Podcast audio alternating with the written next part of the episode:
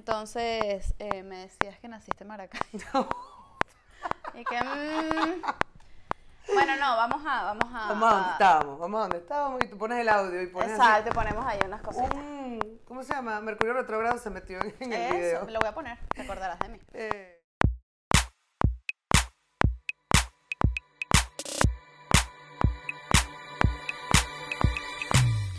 Bienvenidos todos a este episodio número 10 de Nosotros, el podcast de Lorena Arraiz Rodríguez. Este episodio es muy especial porque hoy es 8 de marzo, es el Día Internacional de la Mujer.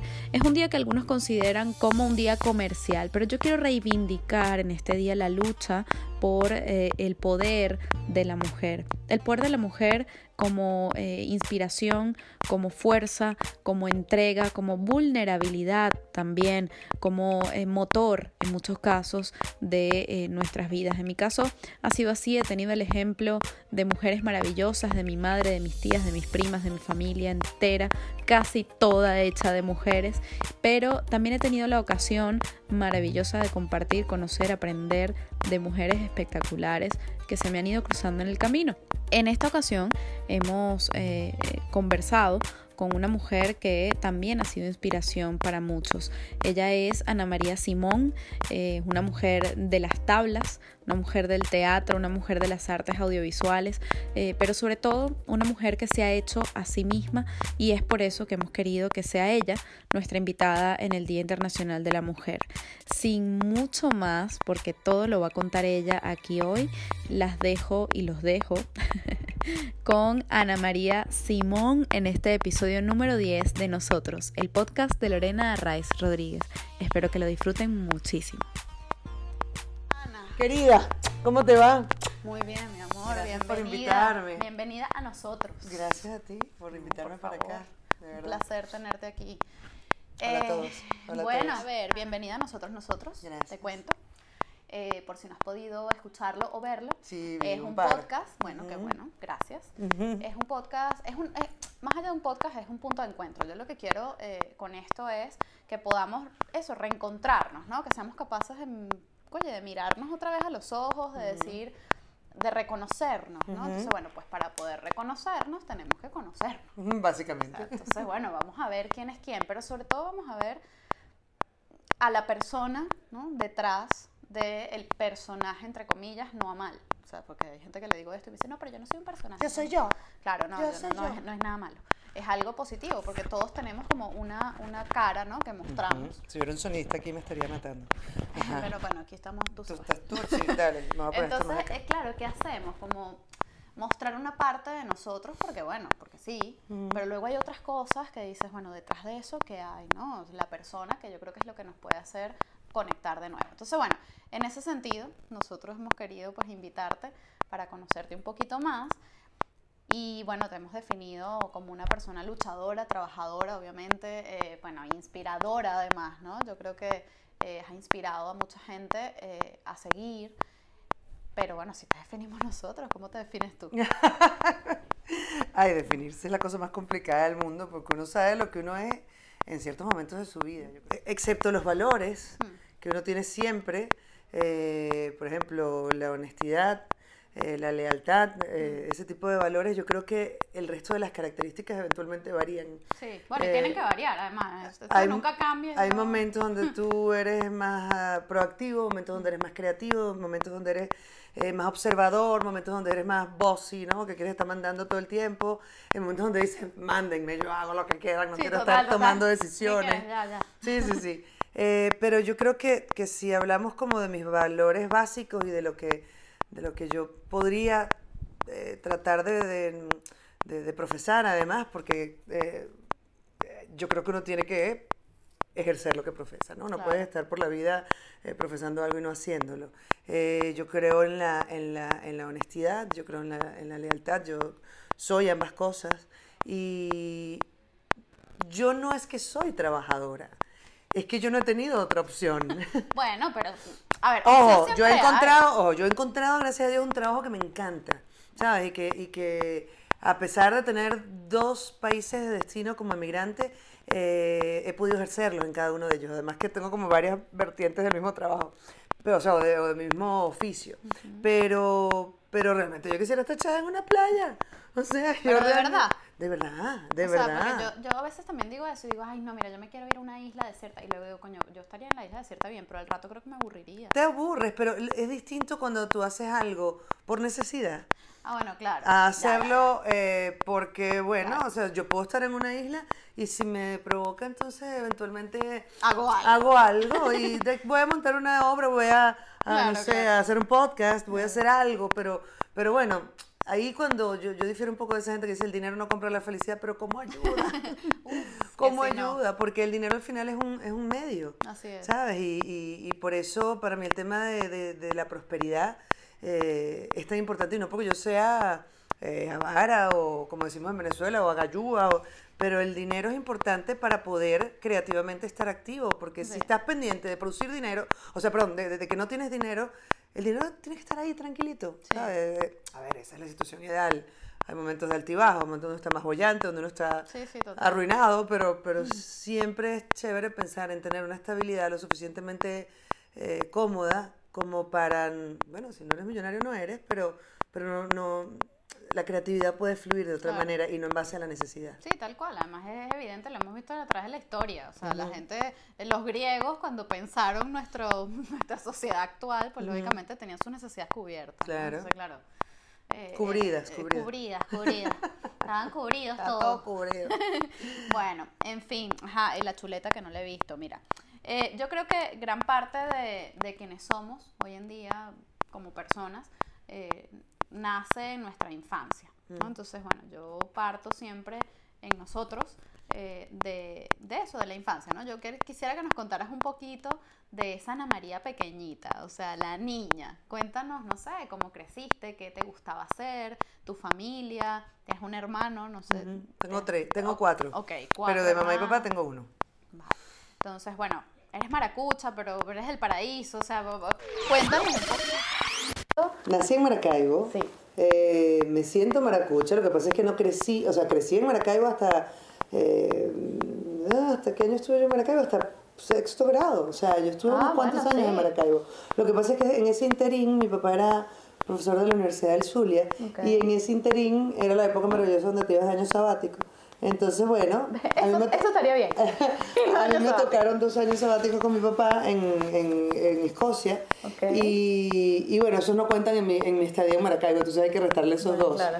Pero, Escocia, Maracaibo. pero bueno, luego regresé a Maracaibo, terminé primaria y me fui a, a Caracas y hice mi vida en Caracas.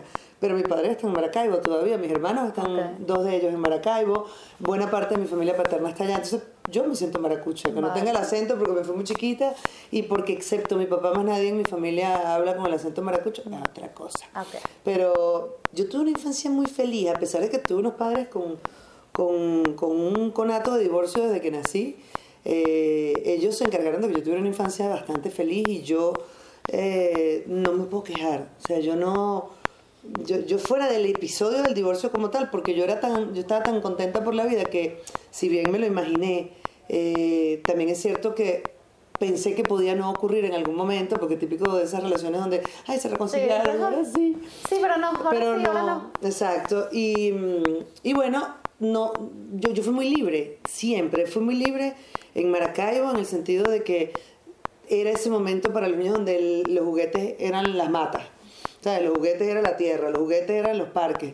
Eh, no había iPad, no había, mm, no, no había ni TDK. O sea, no había ni- Oye, aquí la cédula. Sí, rodó, rodó, rodó, rodó.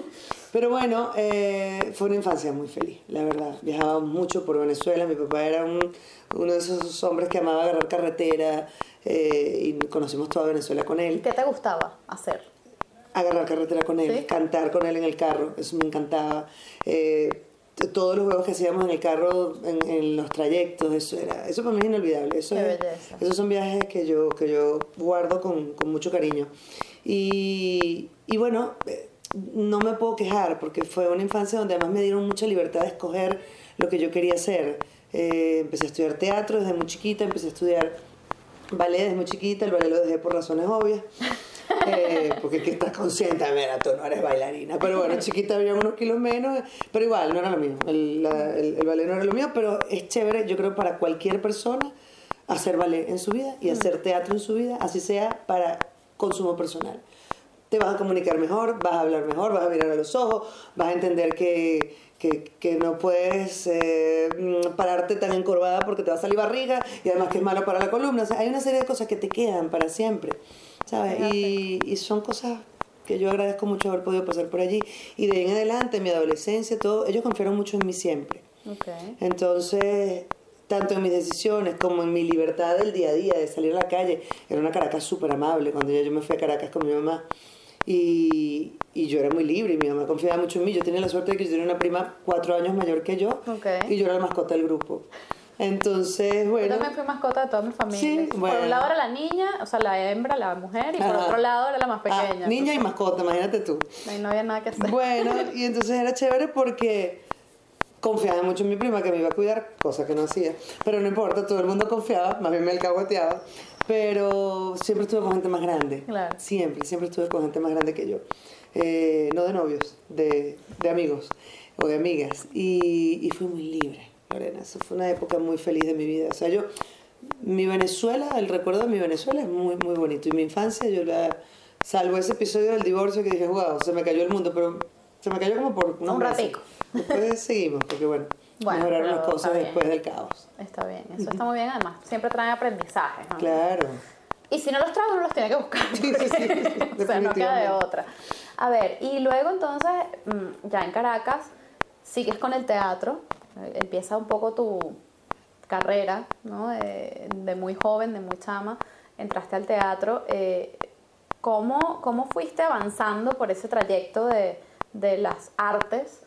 Eh, ¿qué, te, ¿Qué te enamoró? ¿Qué te llamó? ¿Qué te jaló? O sea, de toda, de toda la, no- la parte artística. No, no, a ver, es que una cosa lleva a la otra. Así como dicen los hombres cuando montan cacho. Mi amor, una cosa llevó a la otra y no pude evitarlo. Bueno, el arte es así. Una cosa lleva a la otra y tú... Y no pudiste tú- evitarlo. No pude evitarlo, exacto. Ok. Yo empecé, bueno, como te dije, en el colegio, teatro. Siempre, yo estaba en el claro. Colegio de Bellas Artes, en Maracaibo, que era un colegio de Bellas Artes. Entonces no había escapatoria, ya, ya, ya me pusieron donde era. Entonces, que, o sea, donde quiero decir que marcó como mis gustos, mi destino. Claro. Eh, luego, cuando llego a Caracas, mi prima mayor, Rebeca Alemán, eh, bueno, amaba la actuación también. Y mm, conectamos las dos con Enrique Porte, que es un maestro de actuación que murió ya. Este, bueno, em, No, te decía que entonces Enrique, Enrique Porte, que Sí. era el... ¿Cómo se llama? El, el- el profesor, un De maestro de teatro. eh, fue primero con él. De ahí pasé a la Compañía Nacional de Teatro como meritoria, que además era una época de la Compañía Nacional maravillosa porque eh, había un, eh, un, un programa de formación teatral, que era el de los meritorios, que nosotros éramos eh, los, asistentes, los asistentes de escena, si se quiere, pero recibíamos unas clases sí, que al final es lo que te va joya. formando, claro. Correcto. Luego vino el Teatro Nacional Juvenil de Venezuela y ya llegué adelante, ya me independicé y empecé a trabajar yo con, con distintos, o sea, con contrajuego, con rajatabla, etc. Pero había mucha cosa que hacer, había mucho movimiento, había, había de todo que hacer y además con grandes maestros. Yo nunca l- llegué a trabajar con Carlos Jiménez eh, y, y, a ver, lo lamento porque eh, fue un, un personaje muy importante dentro del, te- dentro del teatro venezolano, a pesar de no serlo él, ¿no? Pero eh, con todos los demás trabajé, Orlando Arocha, todos, todos, todos. Entonces, eh, agradezco mucho haber podido tener esa formación, Claro. porque mm, no sé en este momento quien quiera hacerlo en Venezuela. ¿Qué podría? O sea, está Héctor Manrique, gracias a Dios, está Mario Sudano, es decir, hay gente allá Sí, sí, hay muy mucho, valiosa. mucho trabajo haciéndose, No, no, pero no, siempre, es lo mismo, ¿no? siempre, O sea, siempre. Pero esa, esa, esa, bueno, el mismo GA80 de, de Héctor Manrique, o sea, era, era un sitio donde la gente iba, se formaba, ellos como grupo eran una cosa increíble, luego vienen los expropian, o sea, es una cosa que tú dices, ya no tenemos eso. Pero bueno, quienes lo vivimos tuvimos esa suerte, ¿no? Y yo por eso siempre me doy con una piedra en los dientes y siempre digo, bueno, eh, me tocó algo terrible de la parte de ser venezolano, pero me quedo con lo bueno. Es como los ex chimbos, que tú Sí, dices, sí, que bueno, déjame acordarme de lo bonito, menos que ha sido, haya sido demasiado desastroso, pero Dice, mejor este lo suprimimos ya, pues. exactamente, delete. Eso, eso. Bueno, ¿y cómo pasaste entonces luego del teatro, que era tu matriz, ¿no? Y que de alguna manera lo sigue siendo, a, bueno, a la televisión, al cine, a la radio? Es decir, tú pasaste Una por cosa llevó a la otra. Y no pudiste evitarlo, pude ya lo sé, ya lo sé. Pero bueno, Es que, ¿cómo bueno, fue todo- ese trayecto? Todo conecta, todo conecta. Bueno, no, no- eh, a ver, por ejemplo, la televisión fue un cuento muy, muy bueno porque yo era actriz de teatro, intensísima. Porque los de teatro somos so- así. porque nosotros somos de teatro y somos exclusivos. Y, pero ya hacía radio. en esas- yo, yo, yo me movía entre esas dos aguas. Y en un momento nos invitan a Leonardo Padrón y a mí a eh, debatir en un programa de radio sobre la telenovela. Yo era antinovela y él era obviamente Leonardo Claro, Padrón. claro. Que ojo, yo lo respetaba mucho y lo sigo respetando y queriendo. Lo que ocurre es que yo no tenía entre ceja y ceja que a mí la telenovela no me interesaba. Claro. Y, Porque el teatro es la intensidad y la novela Claro, y era es lo- que además en una época era hasta una raya para un actor de teatro irse a la televisión, ¿no? Entonces Leo en ese momento de, de, de- de- finalizar el programa me, me retó y me dijo, ¿no te gustan las novelas? No, yo, no. Tú vas a trabajar en una de mis novelas un día y yo, loco, chico. Quisieras tú. No, no, tampoco así, pero no era por nada, no era ni por él ni por nada, era No, porque, no, no. porque yo no iba a hacer novelas, Claro. no estaba en mi, en mi radar. Y a los meses, no recuerdo cuánto tiempo después, me llamó para trabajar en Cosita Rica eh, con un personaje especial que fue muy breve, pero fue muy divertido. Y bueno, llamé a, a Edgar, que era un gran amigo, que obviamente era el cacique de, de Cosita Rica, y le dije, chavo, me la hizo. Me Leo la jugaron. Me la, jugó.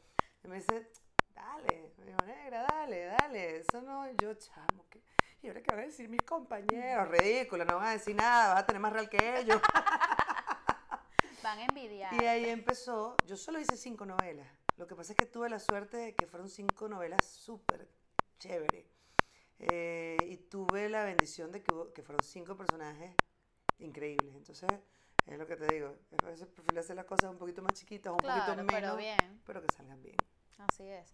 Eh, bueno, luego, esta es tu, tu vida profesional, que, que obviamente es mm, más conocida. Eh, yo quiero saber cómo ibas a la par de eso, creciendo y evolucionando también en tu vida personal, ¿no? O sea, No, ahí no evolucioné mucho. ¿no? Ahí no, hay pausa. Ahí, ahí hubo una pausa. Eh, cuéntanos un poquito también sobre, sobre esa Ana María, no sé, mm, yo me la imagino, y no sé si es así, pero inquieta, buscando siempre cosas, ¿no? O sea, no sé si era así, si es Todo una el tiempo. Sí, todo el que, tiempo.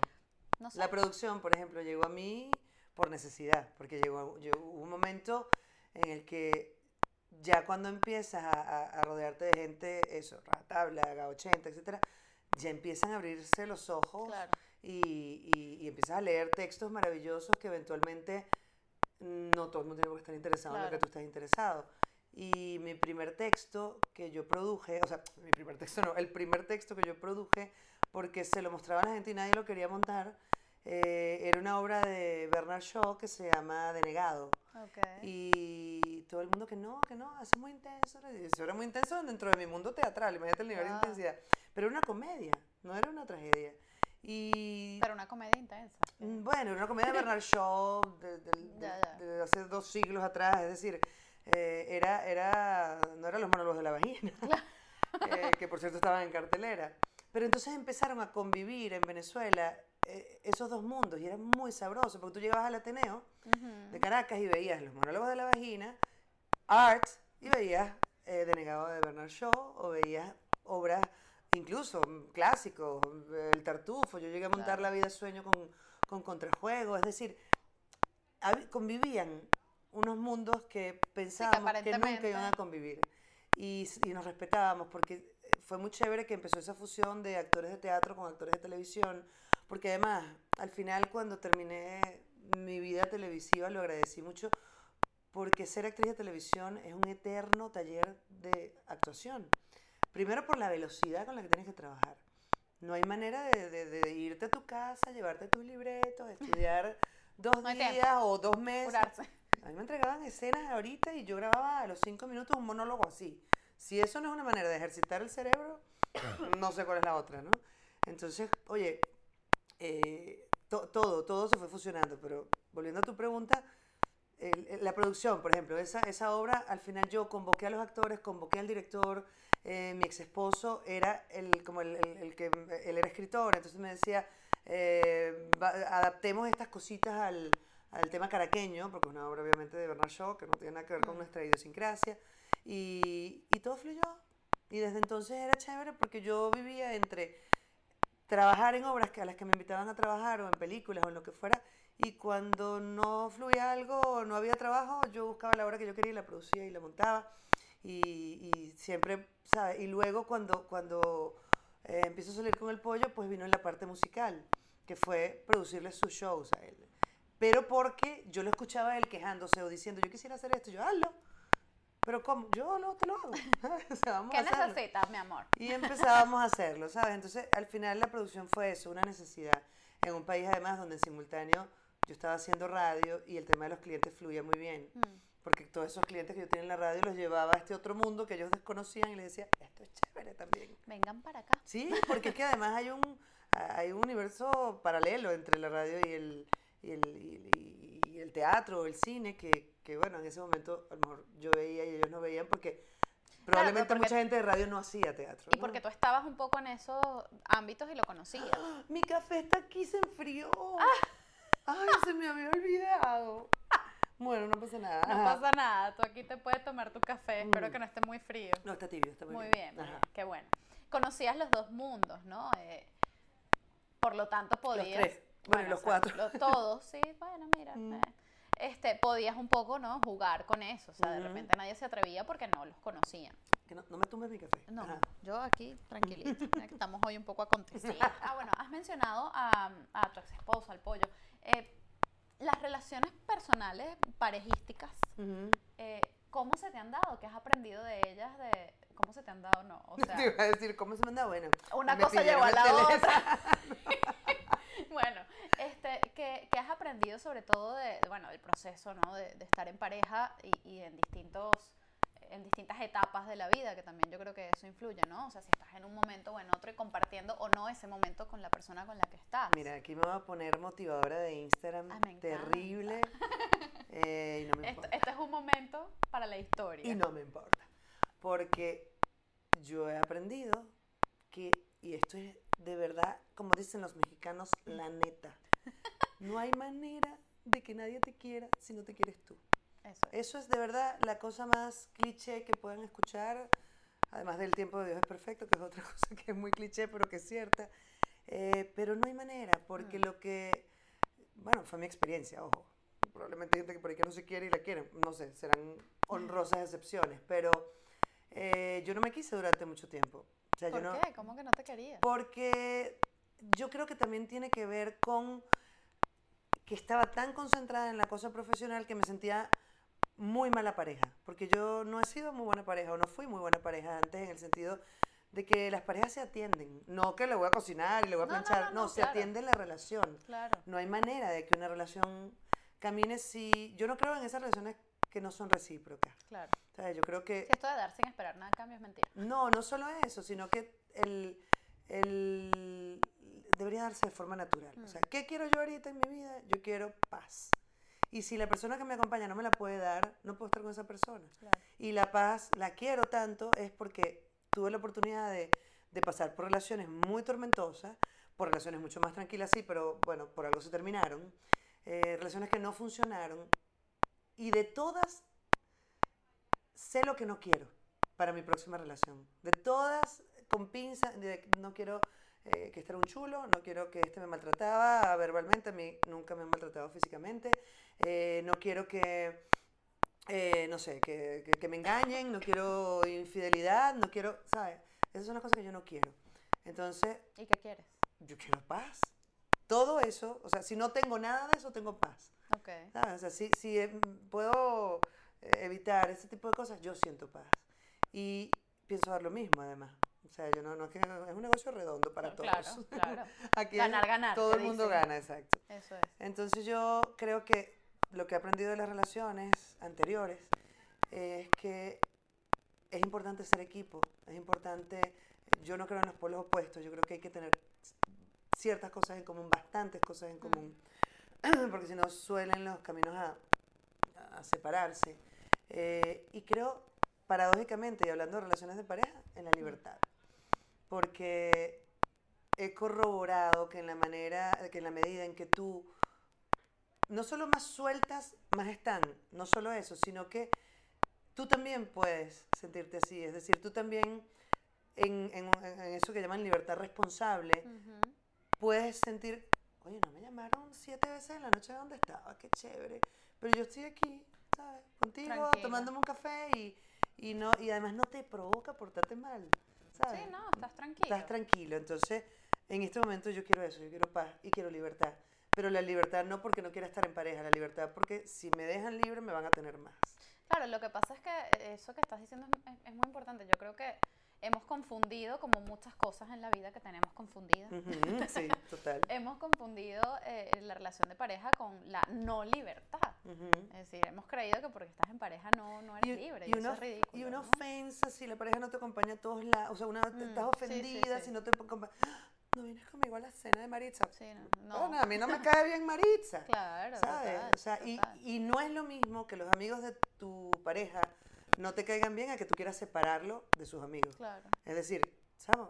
No me cae bien Julieta, pero es amiga tuya, listo, claro. con Julieta. Es tu amiga, no mía. y parecería que estoy hablando como alguien evolucionado que, pero, al practicarlo, cuando lo practicas y genuinamente no te hace daño y no, y no te y no te enrolla, porque bueno, obviamente falta encontrar a la persona que te dé esa confianza, pero conozco los casos, con lo cual existe. Existe. Entonces, mientras eso no ocurra, yo prefiero no estar en pareja más.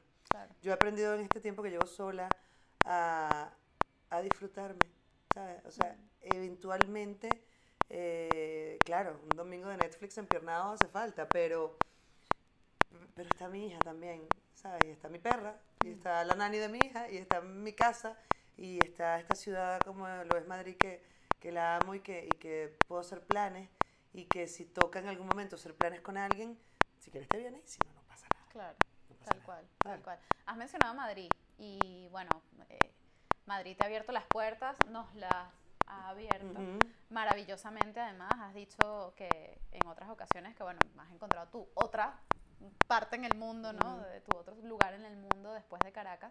Eh, ¿Qué te ha enseñado Madrid? Ay, Madrid me ha enseñado que uno puede volver a ser libre. ¿Ves? Volvemos a la libertad. Madrid me ha enseñado a estar muy pilas con mi celular, porque llegando acá me lo robaron en el rastro el primer día. En Madrid, señores, se puede andar por toda la ciudad a las 5 de la mañana y no les va a pasar nada, pero si cargan el celular mal puesto, te lo van a tumbar.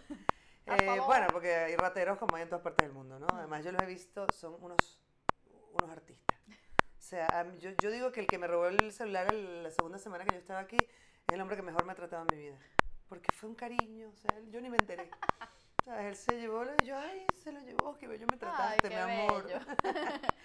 eh, me ha enseñado eso, me ha enseñado eso, la libertad de poder estar en una ciudad, llegar a mi casa, por ejemplo, con una llamada telefónica, no querer subir, porque cuando suba quiero estar con mi hija, y sentarme a las 2 de la mañana en el banquito frente a mi casa, a terminar la llamada, la llamada y subir, sin, sin miedo. ¿Sabes? Me ha enseñado me ha enseñado, no, me ha recordado que a mí me gusta eh, vivir en ciudades donde haya eh, vida, donde haya, eh, ¿sabes? Como una, hasta un culto con respecto a lo que es socializar. O sea, el tema de, de, la siesta y el verano y el terraceo aquí me encanta porque además yo siento que la gente aquí vive para eso. O sea, sí, y son inmensamente felices en los pequeños detalles del día. O sea. Y Madrid me ha enseñado sobre todo que puedo vivir con tan poquitas cosas. Mm. O sea, yo quiero tener dinero para, o sea, quiero tener eh, abundancia para poder viajar todo lo que quiero viajar. Pero no para guardármelo, ni para comprarme cosas que antes sí me compraba. O sea, yo gastaba dinero en zapatos, en carteras, en todo eso que no es que no lo pueda gastar ahora, pero no lo haría como lo hacía antes, no, no, compraría las marcas que compraba antes, ¿sabes? Tendría otras prioridades. Yo de Caracas a Miami eh, vendí y regalé la mitad de mi casa. Y de Miami acá vendí y regalé la otra mitad de lo que la mitad que me quedaba y estando acá ya he vendido y regalado la mitad de lo que me quedaba aquí.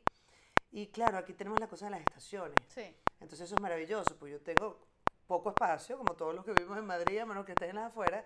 Y claro, en el closet de arriba, en la parte de arriba del closet tengo verano ahorita. Y ahora cuando se acabe el, el- la primavera, pues bueno, bajo el closet. Y claro, cuando bajas hay movimiento de, ah, Claro. de energía incluso, ¿no? Tal Entonces, cual. bueno, esto no lo usé el año pasado. Yo le doy dos años a la ropa. Si al segundo año no la usé, la regalo. Ya, sí. Hay que hacer limpieza. Sí, porque- sí, sí, total. Entonces, bueno, eh, eso, he aprendido en Madrid a vivir con mucho menos y a ser mucho más feliz. He aprendido a administrar mi tiempo diferente. He aprendido que, que bueno, he- tenido que entender, esto no es tanto aprenderlo, que los presupuestos son distintos. O sea, el manejo acá de, de, de clientes, de todo, es distinto, pero no por ello eh, deja de ser interesante, porque también se compensa, ¿no? Sí, porque la total. vida acá es mucho más barata que, en- que en América. Y el Eh, estilo de vida es distinto. el estilo de vida es otro. O sea, final- aquí la gente no está aparentando, aquí no importa el carro, básicamente porque pocos lo tienen. Repito, aunque vivas en las a menos que vivas en las afueras. Eh, pero los que vivimos en Madrid Centro, pues es eso, es caminar. Yo soy una feliz peatona. Yo también. ¿Sabes? Yo, yo, yo amo caminar. El metro no lo amo tanto como los autobuses, amo más los autobuses. Eh, está el Uber, tú, tú guardas un presupuesto de tu, de tu mes para los Uber y entonces sales en la noche feliz y, y no tienes ese rollo. Es una libertad muy grande la que tienes acá. Oh, estamos vendiendo mucho Ma- Madrid y se van a venir un- una gente que uno no quiere que se venga. Madrid está horrible, Madrid es horrendo, de verdad. No, todo esto es mentira. Y está sucio, sucio, sucio. No puedes salir, no puedes hacer nada. No, y los malandros son desatados. Chica, vale. mentira. Mentira, todo Queremos a Madrid mucho. Mira, Mucho. eh, has hablado de Miami y y Madrid. eh, yo, bueno, ya, ya has hablado en otras ocasiones, incluso conmigo, porque tuvimos otra entrevista hace tiempo, de eh, la doble migración, ¿no? O sea, el proceso allá, el proceso acá, y Ujú. sabemos que es totalmente diferente. Yo te quiero preguntar sobre tus miedos, porque has dicho que, en una entrevista, bueno, con Erika creo, Ujú. este, que tú no le tienes miedo a volver a empezar, sino a terminar cosas, Bueno, no, ¿no? es que ahí no lo expliqué bien a cómo terminan las cosas. Ok. Fue lo que quise decir. Eh, no, pero me vas a preguntar algo. Sí, te perdón. iba a preguntar que entonces, claro, si, si tú no tienes miedo a empezar, sino a terminar, pues igual cuando estás terminando piensas en el comienzo y ya no hay miedo, ¿no? Entonces, ¿cómo, ¿cómo es el proceso, cómo ha sido el proceso migratorio, el tema de los miedos eh, de, de volver a empezar o de terminar?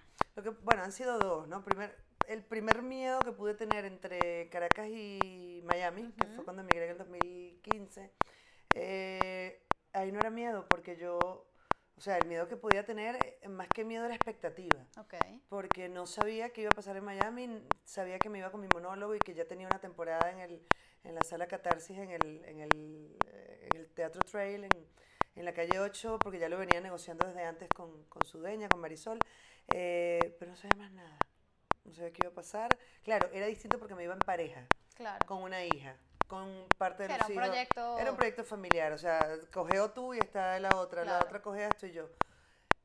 Cuando me vengo para acá, yo me vengo sola, bueno, sola entre comillas, me vengo con mi hija, me vengo con la nani de mi hija, que es de la familia, es su madrina además, yo le digo la nani, pero es, su madrina realmente, y, y nos venimos las tres, pero al final todo bajo mi techo, o sea, bajo mi paraguas. Sí, sí, eres tú la responsable, ¿no? Soy responsable de esas dos criaturas, ¿no? El, el pollo es un padre súper responsable y, y obviamente echo una mano, pero, pero realmente la responsabilidad es mía en el día a día, Claro. en, en- en todo lo que implica sustentarnos acá.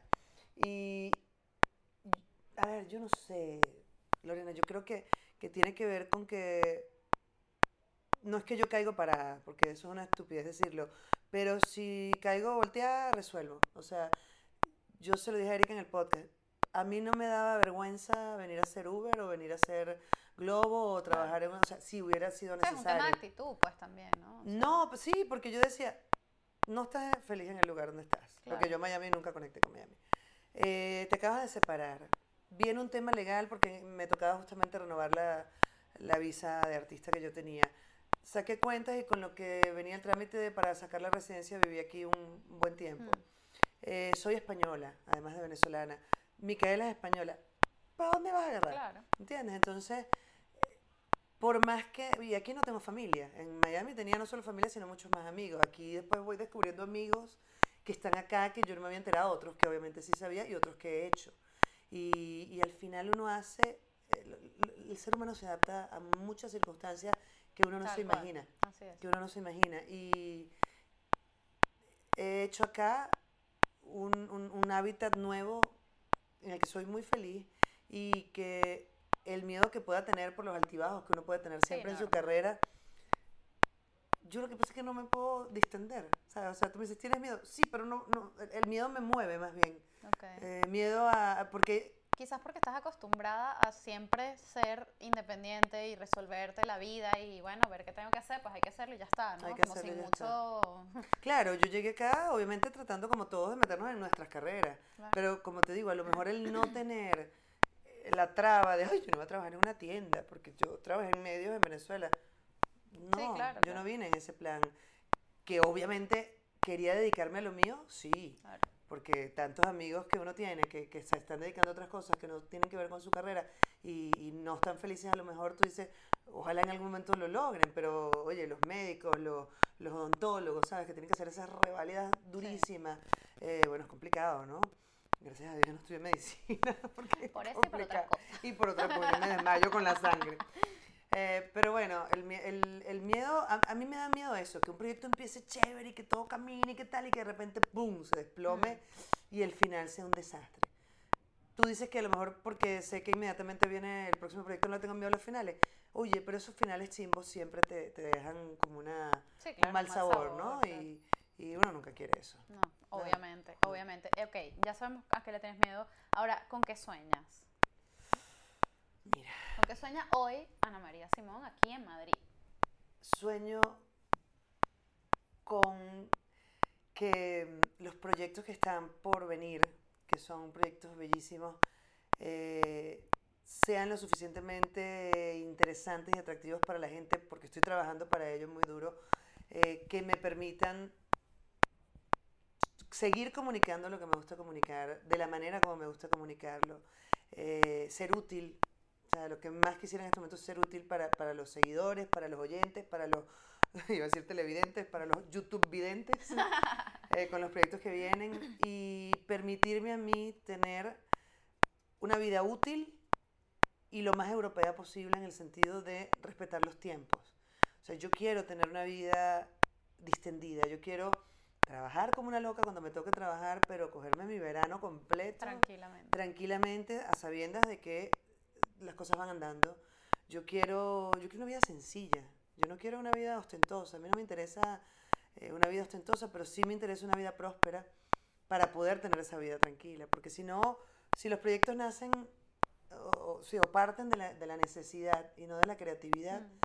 eh, no, no suelen fluir muy bien. No, y además van a acabar de mala manera y entonces los miedos y entonces Correcto, ahí correcto. desatamos una cadena de... Sí, sí, sí. Yo Bueno, quiero una vida tranquila. Yo quiero una que- vida tranquila y con billete. Eso, eso, para poder tenerla más tranquila. Exactamente, y para poder ayudar a la gente, porque te das cuenta ahora, por ejemplo, con, con el tema de, de las enfermedades en Venezuela, ¿sabes? O sea, si tú tienes billete y llevas a tu familiar a una clínica, puede que haya ciertas carencias, pero no se va a morir por una infección con una bacteria en un, en un hospital, ¿sabes? Entonces, pues ahí vuelvo al tema del dinero.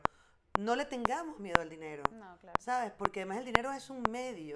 Lo que pasa es que los venezolanos en algún momento nos hicieron creer, como recordemos esa frase eh, desgraciada, porque es una frase desgraciada que creó mucha desgracia, eh, que ser rico era malo. Sí, Y no es malo, porque justamente quien lo dijo era de los más ricos, ¿no? claro.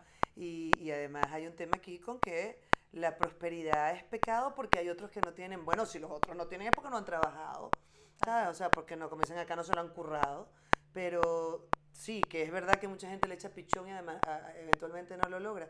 Hay que seguir abriendo puertas. O sea, yo es que yo no, no encuentro otra opción, Así es. no, no, no tengo chance. Eh, mm, has mencionado lo de las bacterias y el hospital y el dinero y Venezuela y acabas de pasar por una situación similar. Ya, Por eso hablo con propiedad. claro, exactamente, por eso lo dices, no, no es un cuento de camino, ¿no? Ujú. Que a veces... em, eso marcó un antes y un después en tu proceso, digamos, o, o en tu vida recientemente. Eh, ¿Cuál es el aprendizaje mayor que has obtenido de esa situación? que la familia es lo más importante. Yo nunca he sido muy familiar. O sea, yo siempre he tenido la familia como este... Porque mi familia está muy dispersa, no solo por el mundo, sino de relaciones internas. Claro. Entonces, este no se trata con este y este no con este. Entonces yo trataba a este, pero si iba a tratar al otro, este no podía estar. Era un desastre. Entonces, yo en algún momento siempre fui en la familia como quien se apartó y dijo, arreglen ustedes sus problemas, pero yo voy a vivir mi vida. Entonces, eh, en esta oportunidad, mi padre, por ejemplo, que se separó de mi mamá hace veintitantos años, se fue a Caracas a, a, acompañarla en este proceso. Y estábamos mi hermano, mi papá, mi mamá y yo juntos. Eso para mí era impensable. Esa foto yo la atesoro como, como pocas, porque eh, la familia al final, y bueno, y esa familia que uno se va haciendo en el camino, ¿no? Pero la familia consanguínea, la que uno quiere, la que sirve. porque hay un montón de familia consanguínea que no sirve para nada y, no, no, y porque sea tu familia no hay que tratarlo. Esa es mi opinión y me disculpan los, los susceptibles, pero eh, hay familias que no sirven, hay familiares que no sirven, como hay amigos que no sirven, como hay empleados, como hay todo que no sirve. todo, todo. Y entonces eso, sí, o sea. entonces eso de que como es, incluso hay madres que no sirven, que no es mi caso, gracias a Dios, pero pero yo conozco madres que no sirven y por el hecho de que a ella le hayan dado la, la, la, oportunidad de ser madre no significa que es una buena madre. Entonces eso no, por eso yo siempre en el Día de la Madre o el Día del Padre que pongo un post o algo digo, feliz día de las buenas madres o de las madres responsables y de los padres también. Entonces, eh, eso fue lo que me enseñó este viaje a Venezuela, que la familia es vital, esa parte de mi familia a la que amo, y que el trabajar en equipo con la gente correcta es lo que nos hace realmente poderosos. Yo desde que tuve el problema con mi madre, de su, previo a su, a su amputación, eh, yo eh, necesitaban donantes para ella en algún momento y yo, por no hacer de esto un, ¿sabes? Un, algo tan público, eh, y además por no hacer un show, porque si más o menos me conoces, sabes que yo mi vida privada no la toco en a ver, que la toco, pero si hay un escándalo no lo voy a poner en las redes, sí, ¿no? Sí, sí, ella sigue digna. Ella sigue digna, exacto. Eh, mandé un WhatsApp con, con, pidiendo donantes para mi mamá en el universitario, yo todavía estaba aquí. Chama, y de ese WhatsApp devino Willy McKay, devino Hospital de Clínicas Caracas, devino todo el mundo queriendo ayudar, Funda, eh, Funda Procura con la silla de ruedas. Es decir, se activaron todas las alarmas y te diste cuenta que hay que pedir ayuda. Eso fue otra gran enseñanza de este, de este viaje y de esta experiencia. Yo no suelo pedir, pedir ayuda y esta experiencia me enseñó que yo creo que nos hacemos más fuertes si eventualmente mostramos nuestras debilidades. Sí, la vulnerabilidad, ¿no? no somos tan arrechos, ¿sabes? Y no pasa nada. y no pasa nada. No, no somos tan arrechos y no podemos resolverlo todo. A lo mejor tú me pides a mí un favor en mí eh, que está dentro de mis posibilidades y chévere, pero tú me pides a mí que te contacte con... Sí, algo que no está en tus manos, pues no está en tus manos y ya está. No, no tengo el contacto con ese señor. Claro. Entonces, pedir ayuda y, y, bajar la cabeza eventualmente es necesario. Yo lo aprendí mucho en este viaje y además lo agradezco porque me encontré con una cantidad de amor a mi alrededor, hacia mí, hacia mi familia, que ni me imaginaba que había. Qué bonito. Sí, fue Al muy final, bonito. dentro de, de, la situación tan dura, ¿no? Eh, es, es, bonito como recibir eso. ¿no? al final. ¿Qué le dejas a Micaela? ¿Qué le quieres dejar? Espero que mucha plata. Van a decir, este tipo sí es materialista.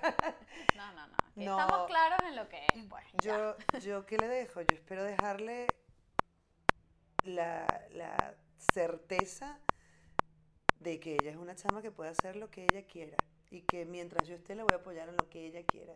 Ella el sábado va a hacer un casting para un musical acá y tenemos días ensayando y hay cosas que logra, otras que no, pero yo ahorita la estoy dejando como si esto fuera un juego, ¿sabes? Claro. Si, si ella quiere dedicarse a eso, luego la apoyaré y si otro día me dice que quiere meterse en unas olimpiadas de matemáticas, la apoyaré porque también yo recibí eso de mi mamá y eso fue muy, muy, muy sanador, eso me evitó eh, peleas, eso me evitó problemas y yo quiero que ella sepa que su libertad y su paz no la debería negociar. Entonces yo quisiera dejarle a ella la certeza de que la única manera que sea feliz es haciendo lo que ella quiera, de la mejor manera que pueda y con mucha libertad y con mucha paz y que procure que la gente que la rodee sea la mejor y que, y que el equipo que haga siempre el trabajar sea el mejor y que ella también lo sea. Yo creo que lo va a hacer sobre todo por el ejemplo, ¿no? O sea, porque al final es parte, ¿no? De, del aprendizaje que uno tiene es lo que ve. Bueno, pero yo me he equivocado y ella también me ha visto equivocarme. Sí, bueno, pero está bien, pero y, hablamos de la vulnerabilidad. Claro, claro, claro. Y cuando yo me he equivocado, además yo se lo hago saber. ¿Sabes? Cuando ella me ve llorando eventualmente o algo, ¿por qué llora, mi amor? Porque me equivoqué en esto. Claro. ¿Sabes? Y, y bueno, uno se equivoca y, y, es así, porque también esa cosa de, de, de la fortaleza de la... Sí. Yo a, a, mi mamá jamás la vi llorando, mm. hasta ahora. Eh, pero yo jamás la vi llorando. Y verla vulnerable en este viaje, en este, en este encuentro que tuvimos en Venezuela, fue, fue muy mágico porque me acercó más a ella. Claro, total, total, al final. Em, bueno, ya vamos cerrando, que ya es tiempo, este, lamentablemente. Y bueno, como este podcast llama Nosotros y lo que pretende es un poco eso que te contaba al inicio de, reencontrarnos, yo te quería preguntar, bueno, ¿cómo consideras tú, eh, desde tu trinchera, como yo lo llamo, que, que, que puedes y, y, que podemos aportar algo a esa reconstrucción, entre comillas, porque es una palabra que está muy mm, usada, eh, social? O sea, estamos rotos como sociedad no solo físicamente de estar desperdigados, sino emocionalmente. ¿Cómo crees que podemos eh, pues, reconstruir eso? Eso va a tomar muchos años. Sí, eso no es una cosa que, que, es inmediata. Eh, y, y, nos, y, nos, desperdigamos, ¿no? También eh, ese es otro detalle. Em, yo, como decía el día que, que, tuve la oportunidad de presentar a Guaidó en, en aquí en Sol, yo voy a apoyar a cualquiera que vaya en contra de, de, esta desgracia de gobierno que, que, tocó, o de desgobierno, porque eso no es un gobierno. Sí, no. Eh, yo voy a apoyar, y, no digo cualquiera diciéndole cualquiera a Guaidó, eh, y, y, tampoco de forma irresponsable, que si viene un narco a, a opositar a, al desgobierno que tenemos, yo, yo lo voy a apoyar. Obviamente uno, uno indaga, uno investiga, pero tomará muchos años para quien tome el poder luego de esta desgracia, pero tomará muchos años también para nosotros, donde quiera que estemos, porque muchos no vamos a volver, o muchos no van a volver. Yo, yo digo vamos, pero no sé si yo sí, volveré claro, o no. no lo sabemos. Eh, porque cada uno decidió hacer su vida. Yo lo que sí creo es que nuestro gentilicio debería quedar limpio. Es decir, la historia es cíclica, la historia dio la vuelta. Nosotros recibimos a nuestros antepasados. Que eran españoles, italianos, portugueses, etcétera, etcétera, libaneses, en Venezuela, cuando todos esos países estaban en guerra, estaban en crisis. La pelota se, la, la, la, la, hoja se volteó, somos ahora nosotros quienes salimos. Entonces deberíamos mirar un poquito hacia atrás y darnos cuenta de que para nosotros los españoles, los italianos y los portugueses, por nombrar solo esos tres gentilicios, resultaron absolutamente imprescindibles para Venezuela para hacer lo que es Venezuela o, lo que era Venezuela hace unos años. O sea, no tengo ni que decir de los cachitos, no tengo que, ni que decir de, lo, de, todo lo que implica que cada una de esas, de esas eh, comunidades, sociedades, que se hayan ido para allá. Entonces lo que yo creo que debería ser nuestra labor como venezolanos, donde quiera que estemos, para de alguna manera, como tú dices, eh, recuperar y reconstruir, es que si nos toca quedarnos en algún sitio, o si nos toca volver, o si estamos allá pues seamos la mejor cara de Venezuela. ¿Sabes? Que, que sea así como que, wow, o sea, voy a contratar a este venezolano, qué chévere que este venezolano está abriendo una tienda acá. Los venezolanos llegaron acá a hacer este país, no dar lástima. Los venezolanos están acá eh, inventando cosas. O sea, que hay tantos venezolanos con historias increíbles. ¿Sabes? Que, que además están eh, ganándose el respeto de los españoles.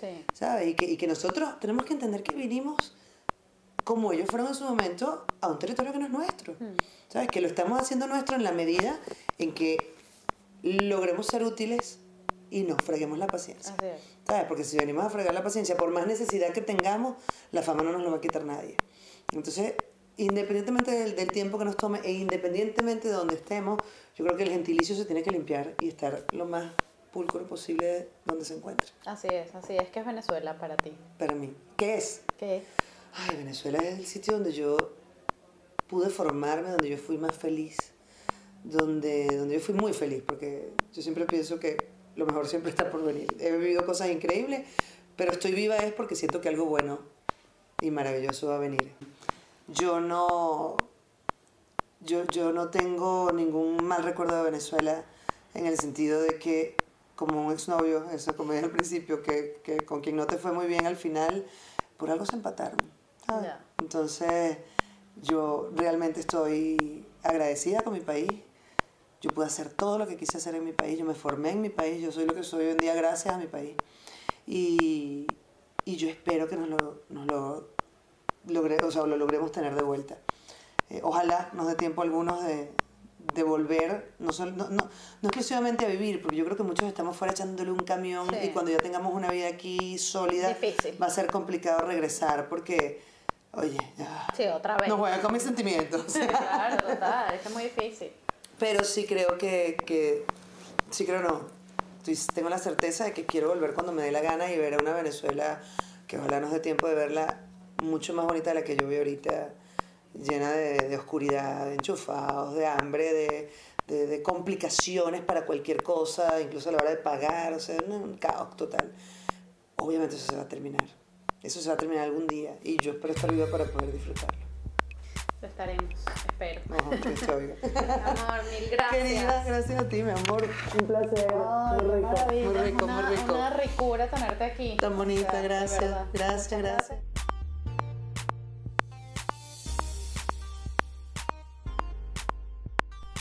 Esto es Nosotros, el podcast de Lorena Arraiz Rodríguez. Grabado en los espacios de Paz Estudios en Madrid, producido y editado por La Estrategia como estudio de comunicación, con música original de Diego Miquilena. Recuerden seguirnos en nuestras redes sociales, arroba nosotros, guion bajo podcast y suscribirse en su plataforma preferida. Estamos en YouTube, Spotify, Evox, Anchor, para que nos puedan escuchar en cualquier parte del mundo. Y recuerden, somos tan solo una gota en el mar infinito de nuestro gentilicio.